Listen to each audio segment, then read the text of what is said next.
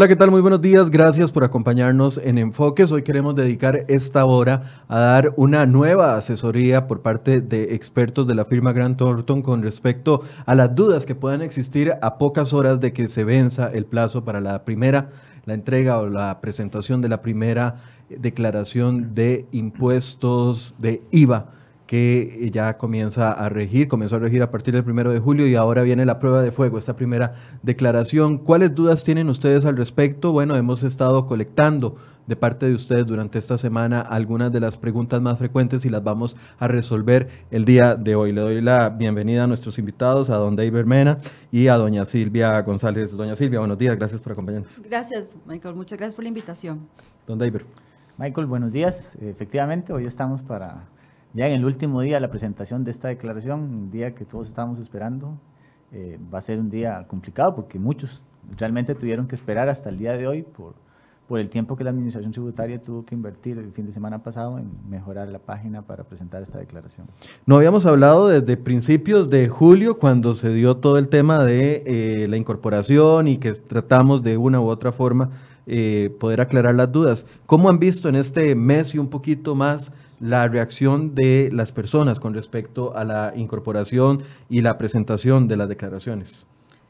Bueno, creo que una de las primeras impresiones que tenemos es eh, que las, bueno, todos nos hemos tenido que ir adaptando a la nueva metodología de declaración y obviamente cuando ya comenzamos a completar o a, revisar el formulario, a ver todos aquellos detalles que la ley incluye a la hora de tomar una decisión, si a crédito, si tengo que sacar una, una prorata, cómo aplico los, los, créditos de mis proveedores, es cuando comienzan a, a, surgir muchas dudas y donde las reglas generales no terminan de adaptarse normalmente ya al día a día de los contribuyentes. Entonces ahí es donde eh, pues sí tenemos que revisar el caso específico y obviamente determinar cuál es la vía más eh, adaptable, legal y obviamente también buscar algún criterio si la administración lo ha emitido con las eh, últimas eh, análisis o consultas que se han hecho los contribuyentes a efectos de tener pues obviamente la, la menor este, contingencia o la decisión más acertada de acuerdo al, al, contribuyente. Aunque la regla general definitivamente cada caso va generando algún tipo de sí. punto específico que podría variar, digamos, la regla Correcto, general. porque no es lo mismo que yo venda artículos al 13%, donde tengo un inventario, a alguien, por ejemplo, que preste un servicio, que también se está estrenando con toda esta metodología del IVA. Entonces, a pesar de que ambos venden al 13, podrían acreditarse al 13, obviamente su giro y su negocio le va a dar también esas, dif esas diferencias en cuanto a la, eh, la, forma de declarar y de poder aplicarse esos créditos y, y, y llevarlo a la parte contable. Don David, ¿cómo lo ha visto usted de la experiencia? Vamos a ver, de lo que he visto en estas semanas atrás, eh, ya digamos eh, cercano a los clientes, varias cosas. Uno, esta página de pruebas que la Administración Tributaria publicó ¿verdad? en su página de Hacienda para que el contribuyente practicara, digamos, todos hubiéramos deseado que pudiéramos ponerla en práctica cuando incluimos datos para hacer los cálculos. Uh -huh. Porque realmente esta página nos sirvió para eh, familiarizarnos con el contenido del formulario. Más no, más no así con la exactitud, digamos, de poder hacer una uh -huh. práctica real de la presentación de una declaración. ¿Por qué digo esto? Bueno, porque ya en estos primeros días, para algunos eh, algunos contribuyentes que ya se quisieron adelantar y no esperar al último día. Por ejemplo, de ahí nos encontramos con algunos temas. Por ejemplo, presentar una declaración en cero. Ya han habido comentarios de que hay contribuyentes que dicen, yo no puedo presentar la declaración en cero porque el sistema no me deja. Uh -huh. Eso es algo que el sistema debería permitirnos hacer. Porque hay situaciones. Podría ser que alguien efectivamente, eh, por alguna razón, en este mes no tuvo ingresos, no tuvo gastos. Uh -huh Pero ya era contribuyente de impuesto a las utilidades y tiene que presentar esta declaración en este mes. Otra situación que se ha presentado tiene que ver, como decía Silvia ahora, con aplicación de créditos. O sea, tuve un caso muy específico de los créditos de IVA que se pagaron re retenciones a través de pagos con tarjeta, donde ese monto retenido era mayor al monto del impuesto que este contribuyente tenía que pagar. Entonces, a la hora de que se fue a, o sea, no sé, digamos que tenía que pagar 80 de impuestos y yo tenía 100 de crédito. Entonces me iba a quedar un saldo a favor de 20. Uh -huh. Ese saldo a favor en la declaración de IVA debería ser posible que quede reflejado. Pues claro, para que uno tenga constancia de que, de que va acumulando. Y yo poderlo aplicar el mes siguiente. Bueno, en ese ejemplo específico, por lo menos fue una declaración que se presentó lunes de esta semana. El contribuyente, cuando le mete el crédito mayor al monto del impuesto, luego cuando le da a validar, ese crédito se le vuelve cero. O sea, el sistema se lo pone en cero. No valida que el crédito sea mayor al monto del impuesto. Entonces hay un problema técnico que, le dije en ese momento al, al cliente. Bueno, ponga el impuesto, el crédito en 80, el impuesto en 80, le va a dar cero el impuesto. Pero vaya con esa rectificativa, más la original y foto de la pantalla donde usted se le puso cero, y tenemos que ir a la tributación, porque ya esos son problemas técnicos en la página, que por lo menos al lunes se presentó eso. Recordemos que fin de semana la misión tributaria bajó los sistemas para correr una prueba de estrés, a ver si iba a aguantar y soportar la carga que va a tener, eh, bueno, que, que ya prácticamente hoy va a ser el día en donde va a tener la mayor cantidad de, declaraciones. Y bueno, hay mejoras que se han tenido que hacer, ¿verdad? Esperamos que algunas de esas estén relacionadas con estos comentarios que estoy haciendo. Y, pudo haber sido, perdón, eh, pudo haber sido uno de los causantes de que el sistema fallara el lunes anterior y que algunas personas, por ejemplo, para el martes eh, en la mañana me decía una persona que estaba tratando de hacer su declaración en cero, que cuando le daba a validar, eh, se le borraba todo y había que empezar de, de, cero. Todos esos problemas se, se, se, han generado. Sí, correcto. De hecho, iba también a mencionar tal vez eh, alguna de esas, de esas fallas que el sistema está dando, que me decía un, un cliente igual, la, pero más bien para la D125. Yo tengo, estoy inscrito, tengo la actividad de alquileres, pero cuando yo voy a mi perfil no me aparece la declaración. Es como que si no tuviera la responsabilidad o el cumplimiento de hacerlo. Entonces tuvo que ir a la administración para que le revisaran bien y que le pudieran como habilitar la declaración para poderla presentar. Obviamente esas cositas habría que estarlas viendo y revisándolas con anticipación para no esperarnos a hoy, que es el último día, a efectos de, porque posiblemente tengamos que, que, digamos, tomar otras medidas o ir a la administración a buscar guía para poderlo, digamos, eh, cumplir. Es decir, si no lo tengo resuelto, es mejor que lo intente de una vez, no dejarlo para las 10, 11 de la noche, porque si tiene que correr a tributación, debería de irse Ajá, alistando ya con paciencia, porque me imagino que va a estar muy lleno el día de hoy. Michael, otro tema relacionado con esto también tiene que ver con el hecho de que bien, o sea, hasta hace poco tiempo tuvimos acceso ya a la página, digamos, ya en vivo para presentar la información, pero con el borrador de pruebas, muchos contribuyentes realmente se han dado cuenta que el detalle de la información eh, que se requiere tener es mayor a lo que es mayor a lo que ese contribuyente tiene disponible en su, en su contabilidad, en sus estados financieros. Posiblemente muchos contribuyentes en esta primera declaración van a informar al fisco correctamente su impuesto y lo van a calcular bien, pero el detalle en la forma que se tiene que incluir esa información en la declaración, no necesariamente todo el mundo va a estar en capacidad de poder brindar ese detalle. Como que, por ejemplo, un ejemplo, sí. Por ejemplo, yo tengo una línea en ventas exentas, de servicios exentos, pero ahí aparte me detallan a mí que si ya yo le vendo, por ejemplo, a ciertos clientes específicos, llámese la caja de las municipalidades, ya me obliga a mí a tener que ir a agarrar mis ventas, ir a buscar por cliente y separarlos. ¿Cuánto fueron mis ventas a esa institución? Entonces yo, de, en, el mejor de los casos, puedo tener las ventas, digo, mira, estas son exentas, pero tengo un total, pero yo no tengo detallado cuánto es por cliente. Tendría que ir a, a traer esa información para en este mes poderla detallar en una casilla separada esa parte de la venta de ese cliente específico, en este caso la caja, la municipalidad es en, zona, eh, franca. En este caso lo mejor es llenar con la información que uno tiene y después rectificar. O, el sistema no permite que si uno agrega la información que hace falta y que tal vez no tengo a mano. El sistema no le va a permitir, o sea, no, le va a rechazar, no, no le va a ah, rechazar esa información porque el sistema no sabe si yo meto todo como ventas exentas, va a estar correcto porque en realidad son ventas exentas que no tienen que pagar impuestos. Pero ahí me estoy exponiendo un poco. Lo que pasa es que el detalle de la información es lo que no tengo. Es un detalle, o sea, en el suministro de información, más no así en el cálculo del impuesto. O sea, no necesariamente eso implica que mi impuesto vaya a estar mal calculado, porque el efecto de meterlo en una u otra igualmente es una venta que no va a tener el impuesto del IVA. Es un tema de detalle de la información. Bueno, pero esta, esta primera vez sirve para prepararse para las, las siguientes, que hubiésemos deseado de que no tuviéramos problemas, pero sí se han presentado. O incluso para pensar en, bueno, tenemos que cumplir y tenemos que presentar la declaración hoy, porque yo creo que ya habíamos comentado también en la vez pasada que hay una moratoria, que no me van a cobrar sanciones ni multas, pero sí tengo que presentarla. Entonces pensar en, en, rectificarla el lunes, ya con la información depurada, a efectos de poder ya reflejar, como decía David, la información de la forma en que me lo está pidiendo la declaración a efectos de tener ese cumplimiento a nivel fiscal. Moratoria que solo cubre los casos de errores involuntarios, ¿verdad? Porque si alguien pretende jugar de vivillo, como me dijeron un día de estos aquí en el programa, un sindicalista que me dijo que yo juego de vivillo, si alguien presenta o pretende jugar de vivillo, eh, se puede exponer a la multa siempre, aunque exista la moratoria.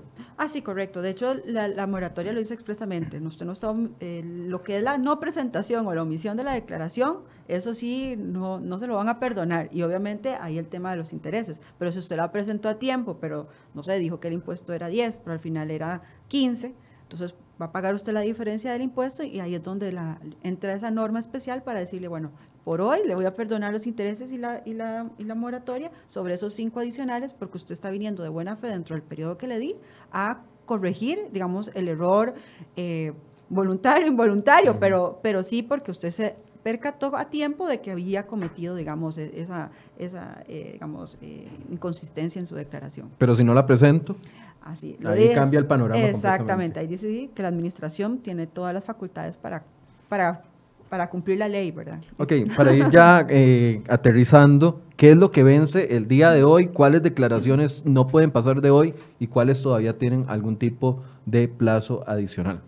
Vamos a ver, la declaración que hoy vence es la declaración D104-2, que es la declaración de impuesto al valor agregado. También vence la declaración D125, eh, que es la declaración de rentas del capital inmobiliario. La declaración D128, que es la declaración de rentas del capital mobiliario. Y la D103, que siempre ha existido, sin embargo, que con la reforma fue modificada.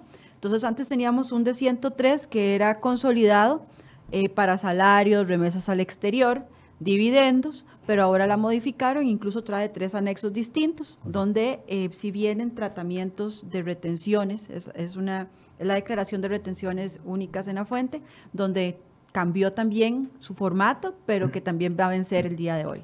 Hablemos de los públicos que deberían de estar muy concentrados el día de hoy por aquello que a alguien se le ha ido. Para la D104, que es valor agregado, es absolutamente todos los profesionales liberales y también los que antiguamente pagaban el impuesto de ventas. Exacto, bueno, también cualquier otra actividad este, que no estuviera sujeta, no solo servicios eh, profesionales, también habían eh, servicios em, de otra naturaleza, no profesionales, que sí que estaban antes no sujetos y que ahora sí. Y obviamente los que pagaban impuestos de ventas. Ahorita no, no tengo un ejemplo claro para decirlo, pero sí es ahora toda la generalidad. Okay.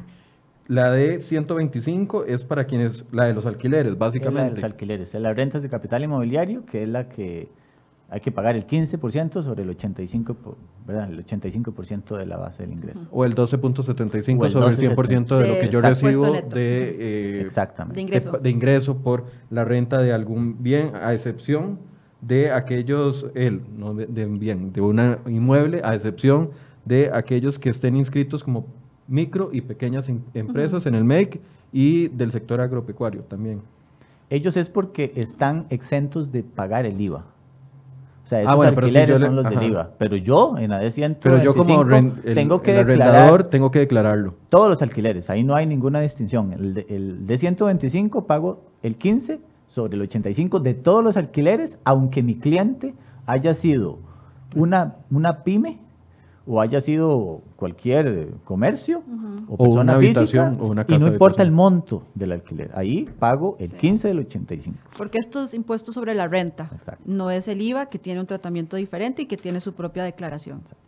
Ok, y el otro es de 128, rentas de capital mobiliario. capital mobiliario, que expliquemos ese. Ese básicamente, digamos, está referido, por ejemplo, a casos muy específicos. Eh, una persona que le alquila el vehículo a la empresa, por ejemplo. ¿verdad? Y que obviamente no tiene eso como una actividad lucrativa porque no tiene ordenados sus factores de producción como una actividad económica, pero sí está percibiendo un ingreso por ese concepto. Entonces, en ese caso, yo tengo que ir a declarar en ese caso un, y pagar un impuesto del 15% sobre el total de la renta que yo le cobro a la empresa. Ok. Y el último, el D103, que ya lo explicaron, pero tal vez retomémoslo es el, es el de los, eh, ese ya existía, o sea, eso ya, ya se aplicaba, ya existía con la normativa antes de la reforma. eh, es el de retenciones únicas en la fuente, es donde se reportan las retenciones de salarios, cuando se pagan dividendos, que también hay una retención de un 15%, eh, remesas al exterior, que es cuando yo hago un pago de un servicio, por ejemplo, a una persona no domiciliada, que con la reforma este formulario se modificó y entonces va tiene el mismo vencimiento, eh, va a tener como el mismo tratamiento, nada más que fue eh, separado, desglosado en tres anexos distintos a efectos de aclarar digamos, el, tipo de, de retenciones que hace el contribuyente. Renta tradicional no está convencimiento el día de hoy. Eso es importante aclarar. Otra declaración que podría ser que a algunos les aplique eh, también hoy, aquellos que hayan tenido alguna, alguna transacción en este mes de julio por la venta, por ejemplo, de un inmueble. Por la ganancia. Eh, y haya generado una ganancia capital de un activo que no esté sometido a su actividad empresarial. Entonces, no sé, alguien que tenga una propiedad y en este mes de julio hizo la transacción de venta y generó una ganancia, yo tengo que ir a declarar en el de 168 esa ganancia de capital. También, ¿quién pudo haber eh, presentar esa declaración hoy? Eh, un inversionista que haya tenido un título de valor invertido en una institución financiera y en este mes haya realizado alguna operación de venta de esos títulos en el mercado secundario y haya, haya generado una ganancia capital en esa venta. O, incluso también una pérdida, porque ahora eso es, muy eso es muy importante, porque uno de los cambios de la ley es que la pérdida yo la puedo aprovechar después, entonces, pero tengo que declararla en el momento en que se realiza. Hay, con esa declaración, por ejemplo, hay, una, hay un tema que estaba viendo yo ayer en una reunión en un puesto de bolsa, eh, casualmente, porque resulta que en esa declaración nos piden los datos de quién es el comprador, por ejemplo, si fuera una finca, el nombre del comprador, la cédula, la cédula jurídica o física, el número de finca, la fecha de adquisición, el monto, etcétera. O sea, piden datos de a quién yo le vendí. ¿Verdad? Y resulta ser el, que en el caso del sector bursátil, eh, yo cuando vendo lo hago a través de un puesto de bolsa y yo no sé a quién le vendí un título. Y entonces ya tengo un problema con esa declaración si yo soy un inversionista, porque yo no puedo completar una información que ahí me piden porque yo no la conozco. Y, que además está protegida por el secreto bancario. Entonces, eso ya es un problema. De hecho, posiblemente esas personas no la puedan presentar hoy por una razón muy sencilla. Muchos de esos datos son obligatorios y yo esa información simplemente no la tengo. Eh, y si está protegida por secreto bancario, casi que bueno, de hecho, yo creo, y es algo que sinceramente te digo, hasta ayer que estuve en una reunión, puesto de bolsa, que estábamos analizando el tema, estuvimos viendo la declaración en detalle y asumiendo de que ya si un inversionista ya hoy tiene que presentar esa declaración, va a tener esa limitación, no va a poder presentarla porque esos datos no los tiene y si yo no los completo no puedo seguir. El sistema no te deja presentarla. Eso es, de hecho, yo les dije, ya esto hay que elevarlo a la administración tributaria para que cambie ese formulario y le permita a un contribuyente poner el monto de compra, el monto de venta, ganancia o pérdida y pago, sin darle mayor detalle a quién Claro, porque es que hay una imposibilidad material de conseguir los datos. Exactamente. Bueno, entremos con las preguntas a ver cómo nos va. Carolina Vargas nos envió, las, nos envió tres preguntas. Gracias, Carolina, por esas tres preguntas. Dice, ¿las personas jurídicas y físicas inactivas en el Ministerio de Hacienda o en la Administración Tributaria tienen que presentar la declaración? No, recordemos que las, las, entidades jurídicas que son inactivas están inscritas nada más para el impuesto de las sociedades, lo que es el impuesto de las personas jurídicas. Entonces tuvimos que haber entrado a la TV y pagamos el impuesto de acuerdo, digamos, a, a, la categoría. Pero en este caso no tienen que presentar ninguna declaración porque realmente no están realizando una actividad económica. Hay un tema ahí que en algún momento en impuesto sobre la renta quedó de que las inactivas tenían que presentar, pero eso no está quedando ahorita regulado, eso la administración lo comunicará oportunamente. Entonces, para esta oportunidad no. Además agrega, si una casa de habitación está a nombre de una persona jurídica inactiva ante tributación y la casa no está alquilada, tiene que inscribirse ante tributación nuevamente y presentar las declaraciones de 104-2 y de 125 en blanco.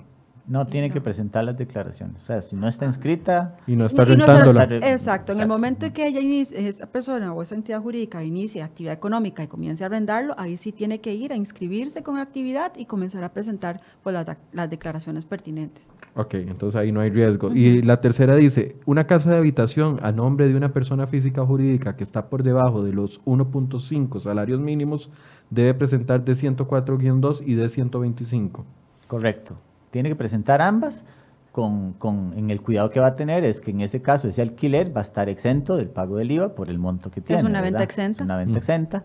Y en el caso de las rentas del capital inmobiliario va a pagar el 12.75 del monto del alquiler. Ahí sí. Pero en ese caso sí tiene que presentar la de 104, aunque, Claramente. aunque no, Ajá, tiene- pague na- no, no haya recaudado nada de IVA. Eh, Exacto, también es por un tema incluso de, de, de cruce de información. Si yo no presento la declaración y digo que vendí 100 exento, después no me va a cruzar las- la, la, la- la información cuando yo presente el de 125 donde digo que sí estoy recibiendo un ingreso. Ok. Si ustedes quieren agregar algo en, en el mismo contexto, puede- De podemos ir hecho- haciéndolo. De hecho, el hecho que uno no tenga que pagar impuesto, ya sea porque mi servicio está exento, ¿verdad? Y, y este es el ejemplo claro. O sea, no quiere decir que entonces, "Ay, ¿para qué presento la declaración si no tengo que pagar? Eso no es válido. Porque aquí yo tengo que informarle al fisco lo que, lo que hablábamos ahora. El detalle de la información me pide mucha información detallada y dentro de eso están las ventas exentas. Entonces yo igual tengo que declarar esas ventas exentas y al final el impuesto va a ser cero. Si yo hasta el momento tengo, no sé, dos, dos cuartos o dos habitaciones o, o dos casas para alquilar y no me he inscrito porque todavía no las he puesto en alquiler, no corro ningún riesgo hasta el momento. De, si, no- si todavía no he generado o no he puesto el, el- el bien en el Ah, alquiler. ah, Ahí sí, tal vez un, un cuidadito, ¿verdad? Si yo en algún momento es- me inscribí porque la riendo un día sí y otro día no, yo sí ahí sí tengo la obligación de, como estamos hablando, de presentar las declaraciones incluso en cero, porque no estoy generando ningún ingreso. Pero si yo hoy nunca he estado inscrito, nunca las he alquilado, no tengo la obligación y solamente si a futuro yo comienzo a, reali- a realizar esta actividad económica, ahí sí, me inscribo y cumplo con lo que tenga que cumplir. Entonces sí lo que hay que tener cuidado es, no es que si estoy inscrito, y, pero ahorita las tengo en las casas desocupadas. No, ahí sí estoy Ahí obligado tengo a que ir a declarar aunque sea en cero. Exactamente. Posiblemente la recomendación en ese caso de, de ese, de esa persona es, vea, pues este mes tiene que, hoy tiene que presentarla, pero posiblemente si, si no va a seguir generando actividad, valorar ir y desinscribirse. Pero el hecho de ya estar inscrito y tenga tres meses de no tener ingresos ni gastos, Ajá. el deber de cumplir con la presentación de las declaraciones lo tiene. ¿Y, se- y se puede uno desinscribir el mismo día que hay que presentar la declaración? ¿No? Sí. ¿O sí? Sí, claro. Sí, lo que pasa es que el día que se presenta, ya hoy estamos eh, 16 de 16. agosto y yo voy a declarar julio. O sea, tuve que haberme desinscrito en el mes de julio. Ah. Y ahora es el mes de agosto el que me desinscribiría, tendría que presentar agosto y hasta en septiembre ya omito presentar la declaración porque agosto tengo 16 días donde pude haber generado ingresos. Ok. Exacto. No hay forma de escaparse entonces de De esta primera, no. aunque si ya estaba inscrito.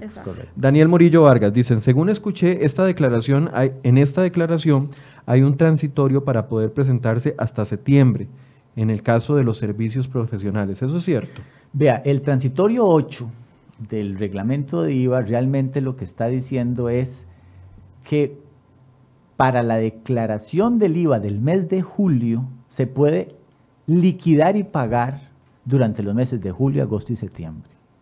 Nuestra interpretación es que yo podría, si tengo que pagar impuestos, me están dando plazo para el pago, No no, para la así para la presentación.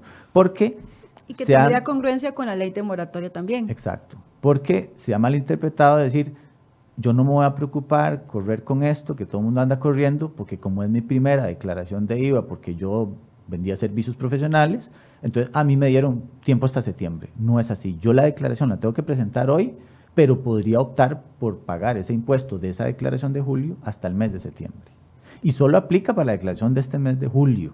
Ya la de agosto vence el exacto. 15 de septiembre y tengo que pagar el Y, 15 de y- y septiembre. quizá eso también debe un poco como para que todos nos vayamos subiendo en la bicicleta y ya tengamos el ritmo correcto. ¿Por qué? Porque los que nunca habíamos cobrado IVA antes, el tema es que yo tengo que ir a pagar el impuesto hoy. Si, si no tuviera, digamos, esta regla de inicio como para que nos vayamos familiarizando, yo tendría que presentar la declaración hoy y pagar el impuesto. Pero ¿qué pasa si esa factura o esa venta ese servicio, el cliente no me la ha pagado?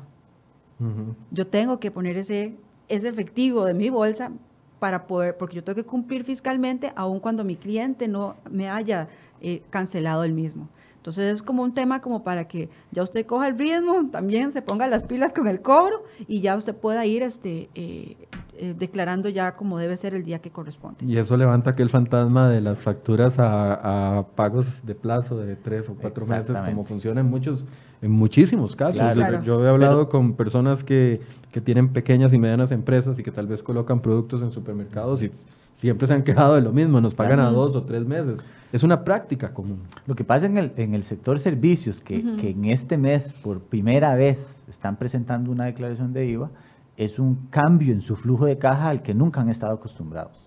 Porque de ahí conocen a los clientes, les tienen confianza, les pueden dar plazo 30 días para pagar y ya hoy tengo que ir a pagar un 13% de esa factura y yo el dinero no lo tengo y tengo que ir a pagarlo. Entonces eso, eso obliga a estos contribuyentes, sobre todo los nuevos, a, a saber administrar el flujo de caja porque va a enfrentarse a esta realidad en la medida en que él siga prestándole servicios a un cliente, dándole plazo para el pago. Dice Daniel Murillo también, nos envió dos preguntas. Dice, hay errores en las fórmulas del impuesto. Si hay errores en las fórmulas del impuesto, no hay penalidades. No sé a qué se refiere Vamos a ver, lo que entendería es, vea, nosotros, o sea, eh, creemos que el, el, sistema no debería estar generando errores a la hora de determinar el impuesto. Entiéndase lo siguiente, que yo tengo ventas grabadas al 13%, ¿verdad? Eh, y compras donde cuando yo incluyo los créditos, o sea, que yo esté metiendo bien los, dos datos, por lo menos en la página de pruebas, esos cálculos eh, pareciera que son muy sencillos, son los que ha tenido siempre la declaración de impuestos sobre las ventas. Si hubiera algún error, posiblemente haya sido un error nuestro a la hora de incluir algún dato en una casilla que no correspondía, por ejemplo, que por un error una venta exenta la metí en apartado venta grabada, porque me dijeron, ah, eso que eso va en servicios locales, servicios prestados localmente. Bueno, eso está, hay una línea de esas en el apartado de ventas exentas, pero también hay una línea de servicios en el apartado grabado. Si yo por error metí eso en una casilla que no corresponde, podría generarse un error en el cálculo del impuesto. Pero eso implicaría que yo tendría que ir a rectificar la declaración para corregir ese error. Y para evitar las penalidades, que es lo que le preocupa a él al final de cuentas. correcto. Eh, Adam Gamboa envió tres dos preguntas también. Dice, la nueva declaración de rentas de capital inmobiliario, que sería la de 125, me perdí, viene a reemplazar el impuesto y declaración anual de renta de utilidades que se presentaba anualmente para alquileres. Vea, si yo me dedicaba exclusivamente a la actividad de alquileres, efectivamente eso es así. Si solo vivo de eso. Si, si, esa es su actividad única y exclusiva. Y pura, que decimos nosotros. que solo eso hago. ¿Por qué pura? Por eso, porque es lo único que hago. Que ah, de pronto vendo, presto un servicio y a, la vez alquilo o, o, vendo algo, ahí ya no es tan pura la actividad de los arrendamientos. O soy asalariado y además alquilo una parte de mi casa. Mm, los asalariados Separémoslos. Ellos tienen su régimen. Regáñeme para no mezclar cosas y, no, equivocar a la gente. Una persona puede tener, ser asalariada y tener unos, tres apartamentos de alquiler y estaría declarando en AD 125 como rentas del capital inmobiliario. Porque él exclusivamente la actividad económica que desarrolla es solo alquileres. La parte de salario, pues no hay tema porque a él le retienen el impuesto. El problema es cuando esa persona, además de esos alquileres, desarrolla otra actividad de carácter lucrativo. Y es ahí donde eh, esta persona tuvo que haber tomado, o sea, ya esta actividad eh, integra las rentas del capital inmobiliario al impuesto de las utilidades, debido a que yo tengo otra actividad que ya de por sí está en ese régimen de impuesto a las utilidades. Y para eso yo tuve que haber informado al fisco. En el mes de julio, haberle dicho, vea, yo tengo rentas del capital inmobiliario, usted administración tributaria me, me, me inscribió aquí, digámoslo, no me inscribió, pero me, me me obliga, a declarar bajo ese régimen automáticamente, pero si yo quiero mantenerme junto con esta otra actividad que tengo y declarar todo junto, yo le tengo que haber declarado, hacer una declaración jurada al fisco, indicándole que... yo voy a integrar estas rentas a las rentas del capital impuesto a las utilidades. Requisitos, haber tenido un empleado registrado en planilla. ¿okay? Si yo no si yo no tengo ese requisito, pues yo no podría integrar estas rentas del capital inmobiliario. ¿Qué va a suceder? De que me va a obligar a mí a presentar dos declaraciones. La de los alquileres en rentas del capital inmobiliario, porque ahí es donde la administración tributaria me incluyó para ese tipo de actividad y aparte el impuesto de las utilidades. Pero no puedo integrarlas. Integrarlas es que yo me atraiga estos ingresos para acá y declare todos los ingresos y todos los gastos de ambas actividades y pague el impuesto, el 30%, la tarifa escalonada que corresponda. Ok, regáñeme si me estoy equivocado. Entonces, si alguien tiene una, un, eh, un trabajador inscrito ante la Caja del Seguro Social y ha pagado tradicionalmente esto, por esta vez tiene que, pagar, eh, que, que hacer las dos declaraciones. Si no hizo el trámite de informarle al fisco de esta declaración jurada antes de julio, Solo presenta la de 125. tiene que presentar la de 125 para este mes. Ok, perfecto. Va a tener oportunidad de volver, digamos, algún contribuyente puede decir, mira, yo no hice ese trámite de informarle al O fisco yo y no yo sabía, quiero estar porque aquí. también fue muy a Hay- distiempo. Hay, casos, por ejemplo, yo tengo un alquiler y el alquiler cobro, no sé, 400 mil colones al mes y es solo uno. Yo en impuesto a las utilidades pagaría un 5% de impuesto de renta por la tarifa escalonada que a mí me aplica si soy persona física con actividad lucrativa, que es el primer rango, es el 5% de la renta neta. Posiblemente a mí me convenga más desde el punto de vista fiscal pagar en impuesto a las utilidades cuando tengo ingresos menores a 106 millones que pagar el 1275. Pero si yo no le informé al fisco, de como dicen, Salado va a tener que pagar el 1275 aquí porque yo no pedí integrar esas rentas acá. Entonces, ¿vamos a tener tiempo de hacer eso? Sí. ¿Cuándo? En el mes de... En el, mes En el de, último mes del periodo en anterior. el mes de septiembre. Ajá. ¿verdad? Que, que finaliza el periodo fiscal, yo puedo solicitarle a la Administración Tributaria pasar estas rentas del capital inmobiliario a mi impuesto a las utilidades antes de iniciar cada periodo fiscal. Casualmente, lo puedo hacer entonces en septiembre porque en octubre va a iniciar el periodo fiscal 2020. Ok, si me dejó el bus de, eh, de julio, entonces tengo que agarrar el bus de septiembre. Exactamente. Ok, Exacto. Ok, ahí. Eh, eh, don, don Adam, que nos hacía esta pregunta, agregó, es decir, una, una vez presentado el periodo 2019, que va de octubre del 2018 a junio del 2019, del impuesto de renta, este ya no debería ser de obligación del contribuyente, puesto que la presentaría mensualmente. Eso es lo que opina él, pero Vamos a ver, en la... siempre y cuando haya informado. Exacto. Siempre y cuando Todo haya depende que haya informado. Lo que pasa es que para este periodo fiscal sí va, de todos modos, a tener la obligación de presentar en la D101, impuesto a las utilidades, todos los ingresos y gastos generados de octubre del año pasado Ah, junio. hasta junio de este año. Porque ya julio lo estaría presentando en la D125. En la de 125. Ok, y Ay. él hace una... ah. Hay- sí, sí, que hay un cierre de lo viejo, por decirlo así, y ya va con el de 125 nuevo a partir de julio, ya yo cambio la metodología, pero sí, me, sí tengo que terminar y cerrar ese, ese capítulo, ese ciclo este año. Y sobre este mismo tema, él agrega, el impuesto de renta tiene un tope sobre el cual se podía exonerar de pagar las utilidades, 3 millones y algo para el año anterior.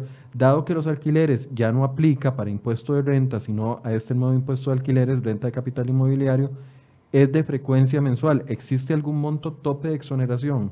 No.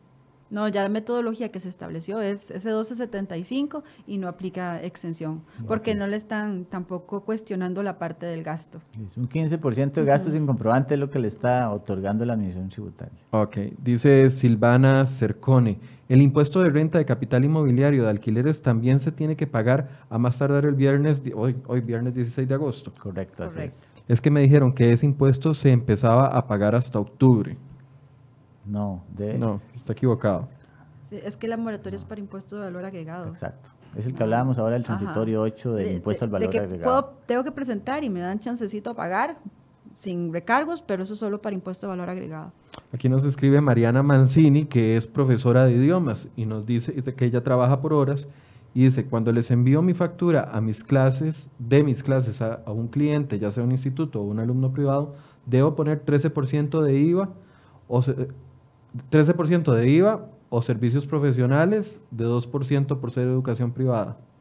Volvemos al mismo, al mismo, al mismo O sea, eso sí es un servicio de educación privada, me parece a mí. Ajá, que- y, y que- porque está transmitiendo conocimiento, que es como la definición que viene a dar el reglamento de IVA. Entonces la tarifa aplicable es un 2%. Correcto. Ok.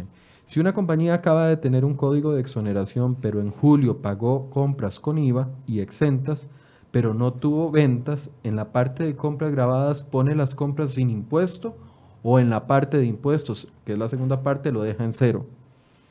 ¿Ustedes entendieron? Porque yo no entendí eso. Sí, es para generar el crédito a favor. Es para generar crédito a favor. O sea, e- esa tal vez suena extraño, pero sí, ella sí tendría derecho a ese crédito fiscal en ese mes. eh, Declarando solo las declarando compras. solo las compras.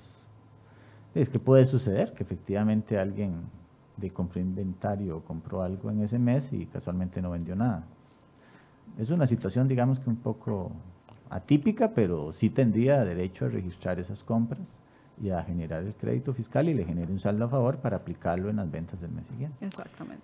Con respecto a la declaración del D125, eh, todavía sigue aquellos, aquellos, como vemos en algunas de las preguntas, aquellas dudas con respecto a cuándo me corresponde o no aplicarlo. Yo creo que vale la pena hacerles un recordatorio a la gente que tiene casas de alquiler, cuáles son las condiciones, casas y locales de alquiler, cuáles son las condiciones de lo que vence el día de hoy.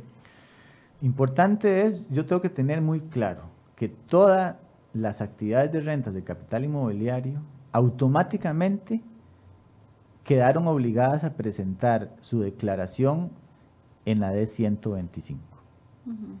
¿Ok? Y eso me va a obligar a mí a pagar un 12.75 del total de mi ingreso. Eso va a ser la regla general. Solo aquel que tenga un empleado puede solicitar salirse de, ese, de esa declaración y, y, continuar declarando en el impuesto a las utilidades. El normal. Si yo no cumplo ese requisito, no lo puedo hacer. Hay que verlo como una excepción que tiene requisitos. Exacto. Entonces, como decía David, efectivamente, si yo tengo un empleado, puedo optar por presentar la declaración ordinaria, que es la, renta normal, porque tal vez incluso, eh, como mencionaba ahora David, o sea, el, tema es valorar los escenarios. ¿Qué pasa si ese 15% que me están reconociendo como gasto, no es, eh, yo podría justificar un monto más? ¿Qué pasa si yo tengo un financiamiento muy importante y tengo gastos por interés? Entonces podría pensar que sí me funciona más presentar la declaración de renta ordinaria que este 1275. Entonces ahí es donde el tema del empleado, el tema de la declaración jurada ante la administración, porque tengo que avisarle, y el tema de que tengo que quedarme al menos ahí cinco años bajo ese régimen, es fundamental para efectos, digamos, de la toma de la, de la decisión. Yo, yo lo que recomendaría en estos casos a un contribuyente que esté en esa situación es valorar, y efectivamente, porque consideremos que es un, un pequeño contribuyente donde sus ingresos anuales no van a superar 106 millones al año. Donde cae al 30%, donde en el programa anterior habíamos dicho que el punto de equilibrio para que el 1275 sea igual al 30 del neto, yo ocupo de este lado, impuesto a las utilidades, gastos por el 58.5% de los ingresos, que es un monto muy alto, y muchos no lo tienen. Pero si yo tengo ingresos menores a 106 millones, donde me aplica la tarifa escalonada de 5, 10, 15, 20, 25, a mí sí me podría ser fiscalmente ¿verdad? más eh, favorable estar en el impuesto a las utilidades porque mi tarifa es más baja que el 15%. Pero esa valoración la tengo que hacer yo en función de mi proyección, de los cobros de ingresos y valorar el costo de tener ese requisito que es el empleado. Porque de ahí eso me incluye otros costos que hoy no tengo, que es pagar las cargas sociales, las cargas obrero-patronales, que implica eso. Entonces, puede ser que el costo-beneficio diga, no, fiscalmente sí, hice el cálculo y me convenía, pero cuando metí ese costo de la caja y resulta que ya se me incrementó. El, el, el D104 sobre el tema de valor agregado para los profesionales, que hasta esta vez es la primera vez que lo están cobrando, al ellos no, ellos no están pagando todavía la renta, que la renta se paga hasta, aquí lo que es es la recaudación del, del IVA. Del IVA. ¿Cómo se hacen los créditos fiscales en este punto con respecto a que, o sea, ¿cómo se aplican los créditos fiscales solo basados en la contabilidad? Eh, no sé si me estoy explicando. Vamos a ver, esos créditos fiscales estamos refiriéndonos a los que se podrían generar en la declaración de IVA. Correcto. ¿Verdad? O sea, vamos a ver, en la declaración de IVA normalmente lo que sucede en, en, general es que yo los voy a aplicar con otras declaraciones de IVA de meses posteriores porque yo todos los meses voy a tener que estar presentando. Y en algún momento, o sea, no es normal que yo tenga saldos a favor siempre, a menos de que tenga una condición muy particular, que todas mis ventas sean exentas, no sé, que sea un exportador y que todas las compras las esté haciendo pagando el impuesto. Y tengo saldo a favor siempre, ¿verdad? Eso es un caso muy específico. Eh, si ya yo tengo un saldo a favor, que voy a poner ese ejemplo, soy un exportador, por alguna razón he estado pagando los IVAs de la compra de mis insumos y yo tengo derecho a acreditármelo. Entonces tengo cero impuesto por pagar y tengo un monto acumulado de impuesto por cobrar al fisco, saldo a favor.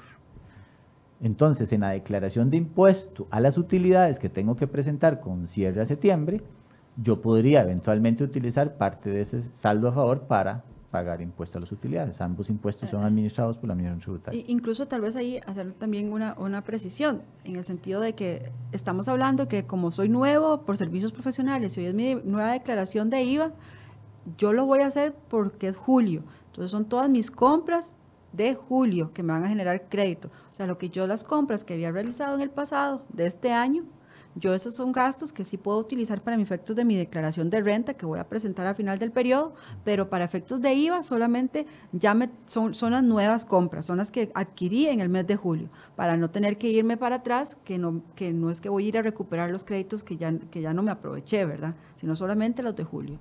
Ahora, aquí siempre hablamos de la, siempre nos llegaba la pregunta antes y todavía la gente sigue preguntando lo mismo, ¿es necesario contratar a un contador? ¿Es necesario contratar a un profesional para que me guíe? Decíamos que, recuerdo la, al menos que doña Silvia decía, bueno, por lo menos una primera vez para que le, le enseñe, pero también esto obliga a ordenar todas las contabilidades. O sea, con esta primera declaración, si yo no he hecho nada con respecto a la contabilidad que, que llevaba para mi negocio, y sigo tratando, aquí voy a tener problemas. Vamos a ver, ayer me hicieron la misma pregunta y, realmente... Creo que se la hemos hecho como por tres meses. No, no, pero, pero, vamos a ver, o sea, me parece que es válida.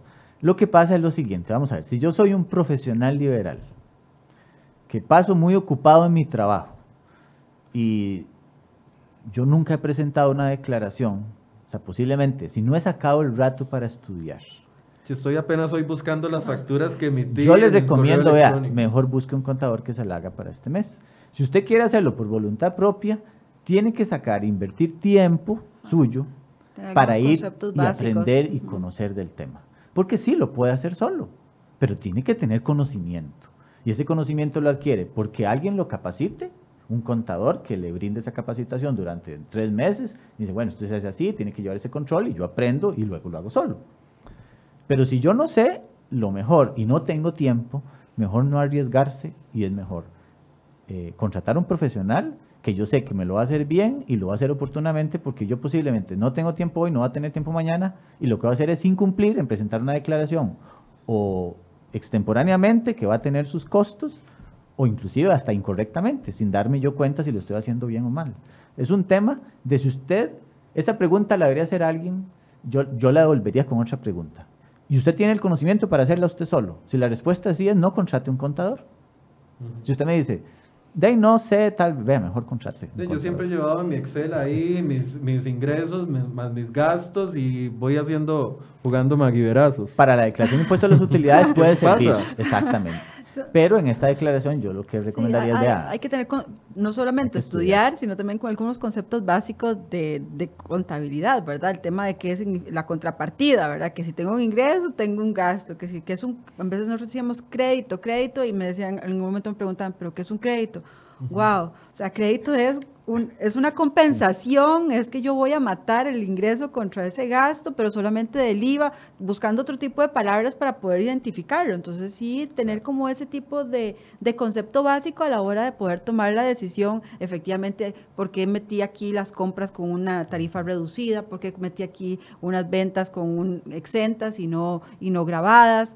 Eh, e, ese tipo de conceptos sí son muy importantes y como dice David, este, si yo necesito mejor una guía los primeros meses para que me capaciten, para estar a la par de mi contador ahí, para ver qué es lo que hace, cómo suma y cómo resta, pues sí es importante, digamos, siempre la guía profesional o de un asesor. Pongamos el caso de una, de una persona que tiene un salón de belleza en este momento y se está dando cuenta hasta hoy o se está recordando hasta hoy que tiene que presentar la declaración antes de medianoche. ¿Cuáles son los insumos básicos que tiene que comenzar a buscar, yo le recomendaría ya en este propio momento. Ah, Pero ¿cuáles son los insumos básicos para, para ya no le va a dar tiempo de contratar un contador. Nadie va a venir a darle una, una, inducción de última hora, probablemente sea muy caro ah. y lo pueda lograr. Entonces, ¿qué, ¿qué, insumos tiene que ir buscando así como? Primero, hacer la aclaración para no, no causar pánico.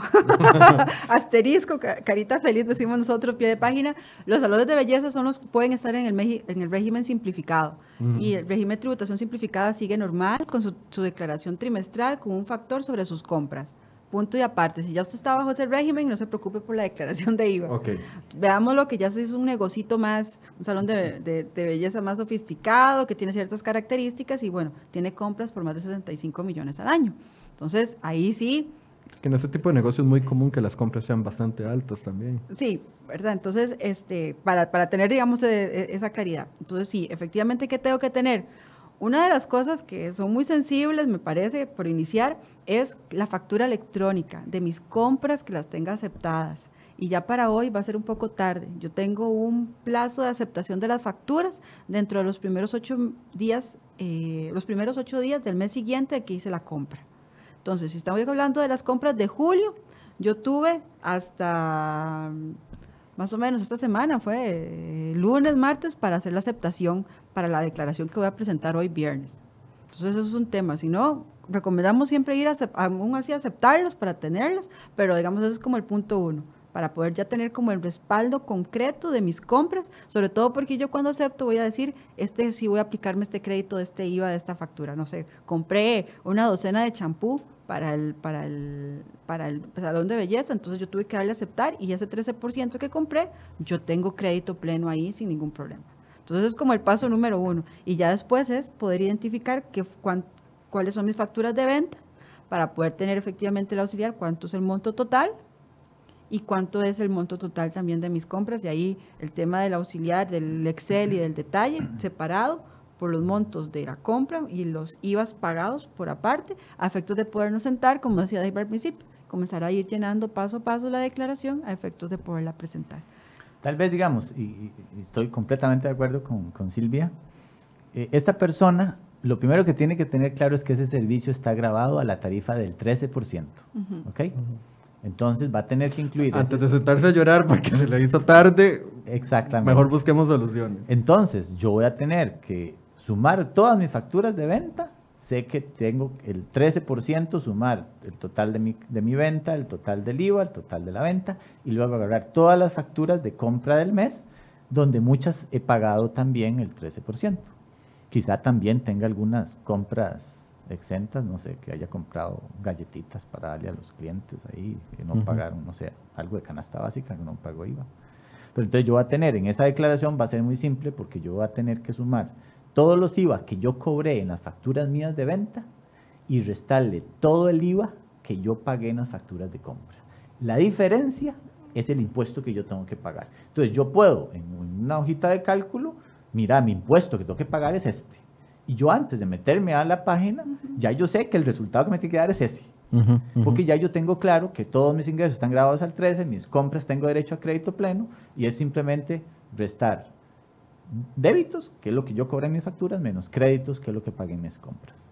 Bueno, incluso, Entonces ya es una forma de validar que además de que el sistema haga el cálculo correctamente. Incluso ahí podemos poner un ejemplo de los que comentábamos antes de por qué generar más bien eh, saldos a favor y no en contra cuando deberían ir este casi que más bien de ir a pagar o, topados. ¿Qué pasa si en este nos hubo una promoción de, de, de implementos de belleza, champú y otras tintes y demás? Entonces yo aproveché y compré un inventario muy grande entonces posiblemente voy a tener un crédito mayor a las ventas. ¿Por qué? Porque yo compré por adelantado todos esos insumos que yo voy a utilizar en los próximos seis meses. Entonces ahí, por eso el crédito de poderlo declarar para generar el saldo a favor es muy importante porque yo más bien lo estoy adquiriendo por anticipado, porque yo esos ingresos los voy a generar los meses siguientes, entonces para poderlo tener y ir cancelándolo y, y acreditándolo en los meses siguientes. En ese, en ese caso que explica Silvia, en ese ejemplo, esa declaración debería generarle un saldo a favor de IVA en el fisco. Es decir, no por pagar, sino un impuesto por cobrarle yo al fisco, que se lo tengo que aplicar en declaraciones posteriores. Eh, este panorama cambia cuando se trata de alguno de los impuestos que está eh, con una escala distinta, como el tema de eh, la educación o de los médicos, en el sentido de que las declaraciones, como ellos solo pueden deducir eh, hasta 4% o 2%, dependiendo de la actividad, ahí cambia el panorama. Digamos, el ejemplo que pusimos, y bueno, que, planteó Silvia, eh, bueno, en realidad es el ejemplo más sencillo. Cuando entramos con tarifas eh, reducidas, ah, el, el, tema se complica más, ¿verdad? Porque ya yo tengo que tener cuidado en que podría ser que yo tenga no solo ventas de tarifas reducidas, sino también ventas con tarifa 13%. Entonces ya yo tengo una combinación de ventas, compras también. compras y ya entra el tema de la proporción también. De cuáles gastos que yo tengo el alquiler de, de local, de local donde dice, bueno, ¿y a cuál venta está relacionado? ¿A las grabadas o a las 60? No, a las dos. Entonces no tengo derecho ni al 13 ni al 2. De tengo derecho a un, a un factor de esas, de esas dos ventas de acuerdo al peso que tenga cada una. Bueno, yo, yo Entonces se a- va complicando el cálculo conforme vayamos metiendo cada Eso vez sí más es, elementos. digamos, ahí sí la ayuda o la asesoría de un profesional es importante porque sacarle esa prorrata o esa proporcionalidad sí tiene su, digamos, hay una fórmula en el reglamento que es muy importante conocerla para saber qué tengo que incluir y qué no tengo que incluir a la hora de, digamos, de estimarla para poder saber cuál es el crédito y qué sí llevo a mi gasto.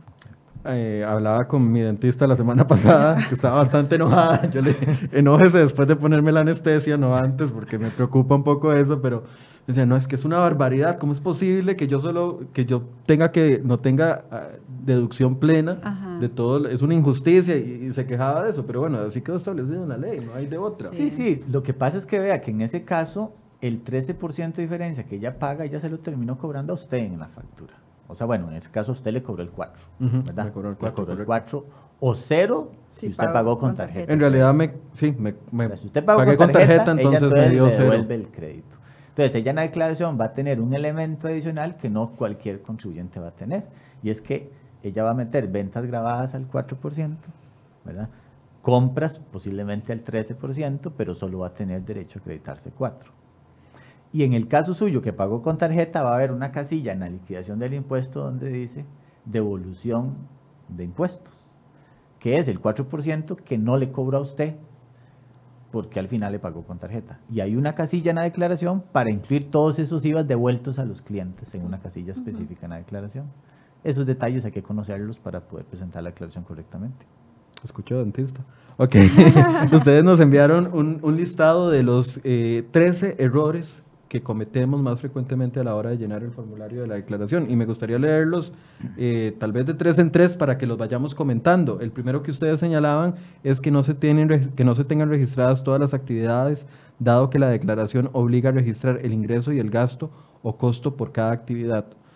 El segundo es no contar con las claves de acceso a la TV al día. Y el tercero eh, que señalan es que cree- creer que se necesita firma digital y no se ocupa firma digital. Tal vez abordemos estos tres Sí, errores. eh, eso es muy importante. Primero, el tema de la actividad es porque la declaración va como por, por, por fases o por etapas y me hace completar la declaración, como habíamos conversado la última vez que hablamos de eso, por actividad. Entonces, si yo tengo dos actividades y a la hora de, de estar solo inscrita en una, a la hora de llenar la otra, no voy a poder hacerlo porque incluso el formulario ya viene predeterminado al efecto. Entonces, es muy importante primero revisar cómo, cómo estamos inscritos, hacer de una vez la inscripción. Eso se hace en línea, en el mismo ATV. Le iba a decir, si por un error o una omisión no, no inscribir las dos actividades, puedo hacerlo antes de presentar la Exactamente, ah, declaración. exactamente. Entonces es un proceso que usted puede de- en su computadora hacerlo, digamos, todo de forma simultánea. El tema de la clave es muy importante, claro. pero igual si fuera, eh, digamos, uno mismo eh, en, lo en la parte, digamos, fi- eh, como persona física, uno mismo ahí puede recuperar clave, emit- emitir una nueva, porque el sistema trae como el procedimiento. Igual si usted es como representante de una, de una sociedad, puede hacerlo bajo esa misma metodología de recuperación. El tema es que nos ha pasado, que qué pasa si es una sociedad que el representante legal ya no trabaja en la empresa, hay que renombrar nuevos representantes, hay un apoderado, pero un apoderado tiene limitación de suma, entonces ya tributación no lo inscribe como, como representante porque tiene que ser sin límite de suma, por ejemplo. Ya son cosas más fuera de la parte de cumplimiento, que incluso tiene más un tema legal a efectos de la inscripción para el representante, que sí es importante revisar, porque algunos trámites de estos solo yendo a ventanilla, ir a hacer fila y cuestiones de esas como para pensar en hacerlo hoy, ¿verdad? Y tener, digamos, ese acceso. Y por último, La firma digital. la firma digital sí no es, no, no es indispensable. Yo tal vez comentar con respecto al tema de las actividades, algo que sí, digamos, ya noté con un contribuyente que me parece que, que- que eso es bueno porque le da cierta seguridad al contribuyente de no cometer errores más allá de lo que debería. O sea, no exponerlo a cometer errores. Ejemplo, hay ciertos códigos de actividad que por su naturaleza a la hora en que yo ingreso ese código de actividad, hay partes del, del detalle de la declaración que quedan ocultos porque no me aplican a esa actividad. Puede dibujármelo con un Le voy a poner un ejemplo. Lo vi, o sea, y esto es un caso real. Yo estaba con un cliente que se dedica a la actividad de leasing, ¿verdad? ¿De qué? Leasing. Leasing. Exacto. Arrendador. Entonces, en actividad de leasing, eh, casualmente yo iba siguiendo todo el formulario completo con todo el despliegue de todas las líneas de cada componente de la declaración. Y resulta que habían algunas partes donde, mira, es que esa parte a mí no me, no me aplica. Y voy viendo el detalle de esas partes y es que del todo no le aplican esa actividad. O sea, él no tenía por qué incluir ningún dato en esos campos. Entonces, el código de actividad, para evitar que un contribuyente mm, cometa un error o tener más información de la que Se ve obligado a meter más información. Exactamente. Entonces, en ese caso específico, habían dos, tres secciones, ahorita no recuerdo precisamente cuáles, pero yo sí las tenía en el formulario completo y a él no le aparecían, y era porque el código de actividad les tenía restringido esas tres secciones y que ya yo revisándolas es que no tenía nada que ver, él no tenía que meter absolutamente nada ahí, porque no le aplicaban a él. Ok, tener cuidado entonces con los registros que hemos hecho. Código de actividad muy importante. Vienen una seguidilla importante, no tener por separado la contabilidad por actividad, ingresos, costos y gastos. No tener por separado la contabilidad en la contabilidad los ingresos, las tarifas cobradas de IVA, como por ejemplo 13 o 4%. Y tercero, no tener separado las ventas exentas y no sujetas.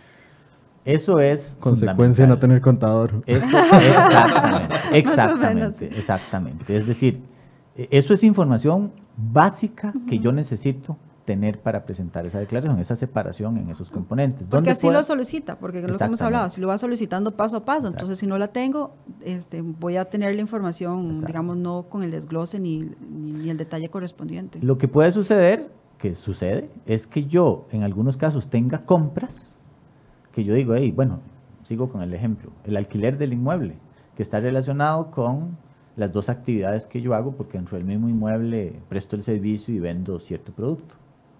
Entonces ya yo digo, bueno, actividades separadas, ¿cuánto del alquiler le corresponde a cada actividad? Yo eso no lo tengo separado. Entonces yo puedo hacerlo de diferentes formas. Una cuál es, bueno, yo decir, bueno, voy a separar este gasto que es necesario para las dos actividades en función del peso que tiene cada una. Entonces, como esta actividad representa el 60% de todos mis ingresos, yo le voy a asignar el 60% de este alquiler a esa actividad. Pero ya eso me obliga a mí a agarrar la factura del alquiler y separar un 60% en esta actividad y un 40% en la otra actividad. Eso para efectos de presentar la información. En el consolidado al final, eso va a sumar todo y no me va a generar ninguna diferencia. Pero puede hacer que yo no tenga ese nivel de detalle. Y es lo que hablábamos la vez pasada. Yo podría optar por en casos extremos para esta primera declaración, el yo incluir esos datos en actividad primaria, porque no los puedo separar, porque no me da tiempo, pero tengo que pensar en que eso debería poder hacerlo. Eh, un ejemplo es ese, una forma fácil de hacerlo es a través del peso que tienen los ingresos en cada actividad para separar esos montos. Sobre todo en los casos de gastos que han sido necesarios para, para ambas actividades. Dice otro de los puntos, el número 8 que ustedes señalan, no tener por separado las compras que le dan derecho a crédito y las que no le dan derecho a crédito fiscal. ¿Cuáles sí, cuáles no? Eso va a depender de cada actividad. Por eso hay un análisis, que esa es la parte donde uno dice... volvemos a la primera oración Exactamente. Sí, eh, es ahí donde uno dice, vea, es que para definir eso yo tengo que tener conocimiento de la ley. Tengo que conocer mi negocio. ¿Qué vendo? Y con base en la ley, ah, mira, esta actividad de acuerdo a la ley tiene este tratamiento tributario. Exacto. Y en base a eso ya yo sé, ah, mira, esta venta está grabada, esta tarifa, o tengo derecho a este crédito, etcétera. O sea, es, es, es, justamente el conocimiento que hay que tener para poder hacer el trabajo, ¿verdad? Y, si yo no, no es solo conocer las tarifas y, y cuál es mi negocio, es saber para ese negocio qué es lo que la ley dice que tengo que hacer.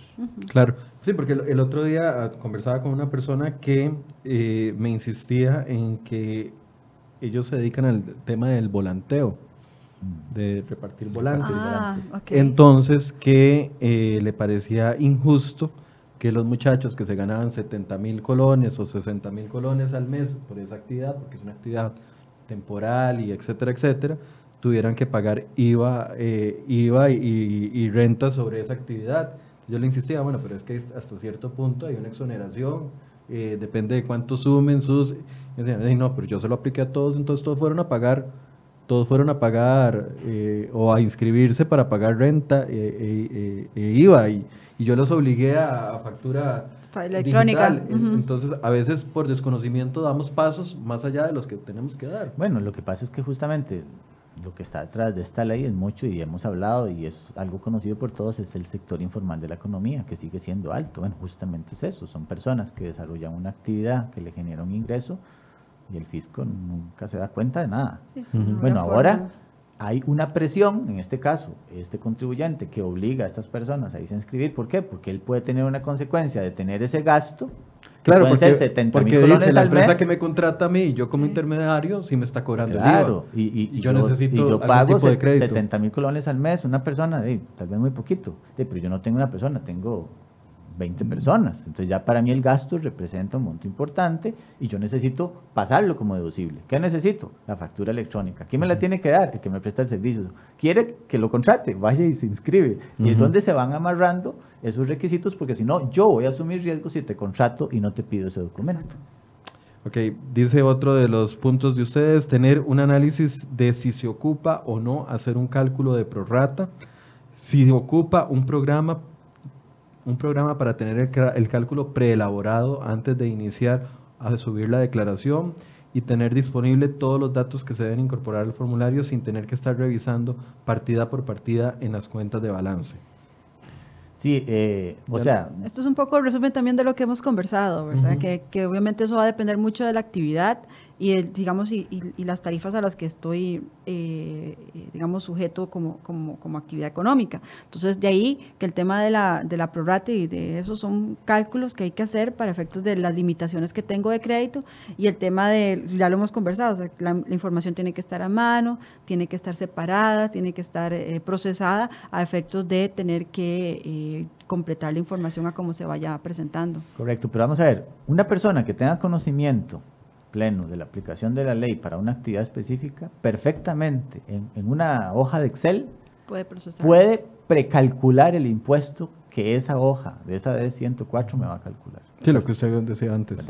Y está incluyendo el tema de la prorata. Yo, en una hoja de cálculo de Excel, puedo eh, formular todas las, valga la redundancia, aplicar las fórmulas que están en el reglamento para determinar cuál va a ser el cálculo del IVA que a mí me corresponde aplicar por mi actividad y teniendo ese conocimiento. Entonces yo perfectamente cuando incluyo los datos en, el, en la página, yo sé que el valor del impuesto que me tiene que dar por pagar es este que yo tengo aquí. Y es una forma de validarlo, pero obviamente para eso se necesita tener conocimiento de, del cálculo de la prorata, de las fórmulas, eh, de la actividad que yo tengo, ver si tengo derecho a crédito, si no tengo derecho a crédito, si tengo derecho a crédito, pleno, a tarifa reducida, etcétera. O sea, y por último dice recordar que el sistema exige validar, ya lo había dicho doña Silvia, los, los subidos al formulario en cada sección. Exactamente. Eh, después de incluir la información, eh, siempre va a haber un, un clic de validar. Entonces el sistema le va a decir se validó correctamente o le va a decir no falta la casilla tal